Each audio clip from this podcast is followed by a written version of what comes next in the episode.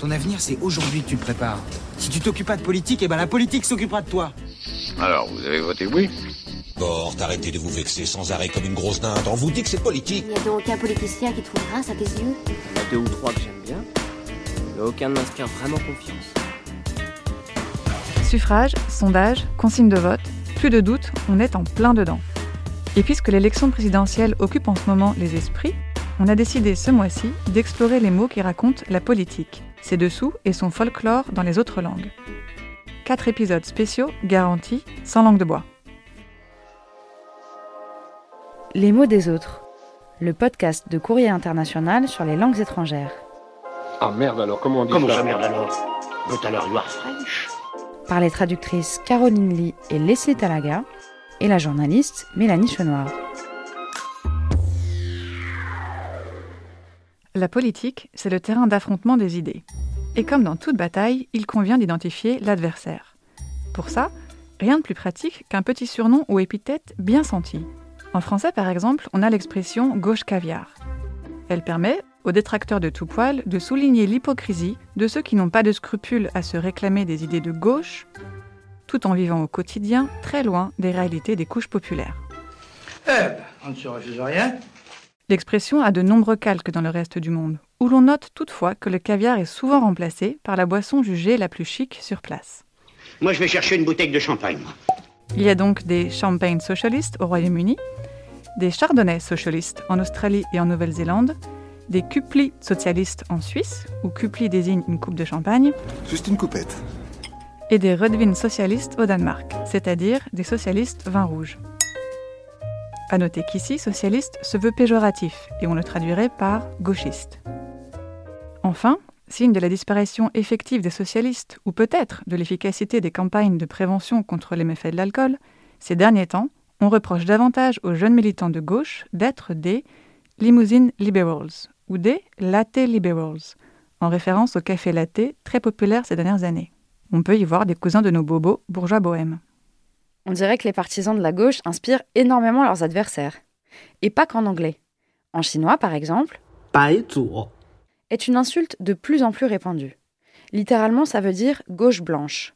Et c'est un néologisme qui désigne une personne qui défend des idées progressistes comme la paix, l'égalité ou les droits humains, soit par excès de naïveté, soit par hypocrisie, en ayant surtout envie d'afficher sa supériorité morale. Toujours à propos de la gauche et de l'Asie, il existe aussi les Boba Liberals. Boba, c'est les perles de tapioca des bubble tea, ces boissons originaires d'Asie du Sud-Est, très prisées par la génération Z en Occident ces dernières années. Aux États-Unis, un progressiste bubble tea, c'est généralement un ou une métisse avec des origines asiatiques qui professe des idées progressistes, mais dont l'identité asiatique ou l'engagement politique reste très superficiel. En résumé, c'est être militant de gauche et membre d'une minorité, mais pas trop. Ça me rappelle l'expression slacktiviste en anglais, un mot construit sur le verbe to slack qui signifie tirer au flanc et qu'on pourrait donc traduire par militant paresseux. On défend des causes sociales ou politiques, mais uniquement avec quelques clics sur les réseaux sociaux, sans engagement concret. T'as pas envie des fois de pas rien faire? Non. Ouais, moi pareil. Ce que j'ai remarqué, moi, c'est que la gastronomie est très bien représentée dans tous ces surnoms partisans. Et j'ai de quoi étoffer le menu avec quelques spécialités brésiliennes. Là-bas, la Coxinha. un beignet de poulet est devenu une façon de désigner les membres de la police militaire, apparemment très friands de ces snacks qu'on trouve à tous les coins de rue. C'est un peu les donuts des policiers américains. Mmm, donuts. Ce terme d'argot apparu à Sao Paulo dans les années 90 a fini par qualifier les partisans de l'ordre social, de la sécurité, bref, les conservateurs. Dans le camp d'en face, on parle plutôt de la Mortadella. parce qu'au Brésil, cette charcuterie italienne a donné son nom à un sandwich très prisé des classes populaires, au point de devenir un marqueur idéologique, un peu comme notre merguez CGT. Alors, les ennemis, il faut pouvoir les désigner, mais aussi les reconnaître. Ça me fait penser à un terme qui résonne pas mal avec l'actualité. En Ukraine, où la Russie a lancé une guerre meurtrière le 24 février, il existe un nom de code qui permet de se reconnaître entre Ukrainiens et de démasquer les Russes. Et là aussi, il est question de nourriture, puisque ce mot est Palanitsa. un pain traditionnel ukrainien qui peut aussi être un nom de code, car les Russes ne savent en général pas le prononcer à l'ukrainienne. Intéressant. Hein. Et pour finir ce petit tour de table des références à la gastronomie, on peut citer le raita en Inde, une sauce à base de yaourt réputée un peu fade. Elle sert donc à se moquer d'une forme de mollesse en politique, un peu comme ceux qu'on appelle parfois des bisounours en français. Tous les coups sont permis hein, pour faire monter le tirage. Du sang à la une, hein, voilà ce qui vous fait vivre. Le gant est jeté. Dans le prochain volet, on passe au choix des armes.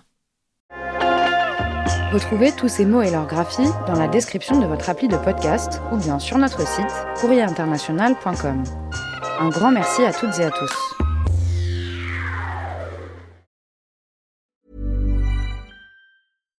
When you make decisions for your company, you look for the no-brainers. And if you have a lot of mailing to do, stamps.com is the ultimate no-brainer. It streamlines your processes to make your business more efficient, which makes you less busy. Mail checks, invoices, legal documents, and everything you need to keep your business running with Stamps.com. Seamlessly connect with every major marketplace and shopping cart. Schedule package pickups and see your cheapest and fastest shipping options from different carriers. With rates up to 89% off USPS and UPS rates. And with the Stamps.com mobile app, you can take care of mailing and shipping wherever you are. Make the same no-brainer decision as over 1 million other businesses with stamps.com. Sign up with code program for a 4-week trial plus free postage and a free digital scale. No long-term commitments or contracts. That's stamps.com. Code program.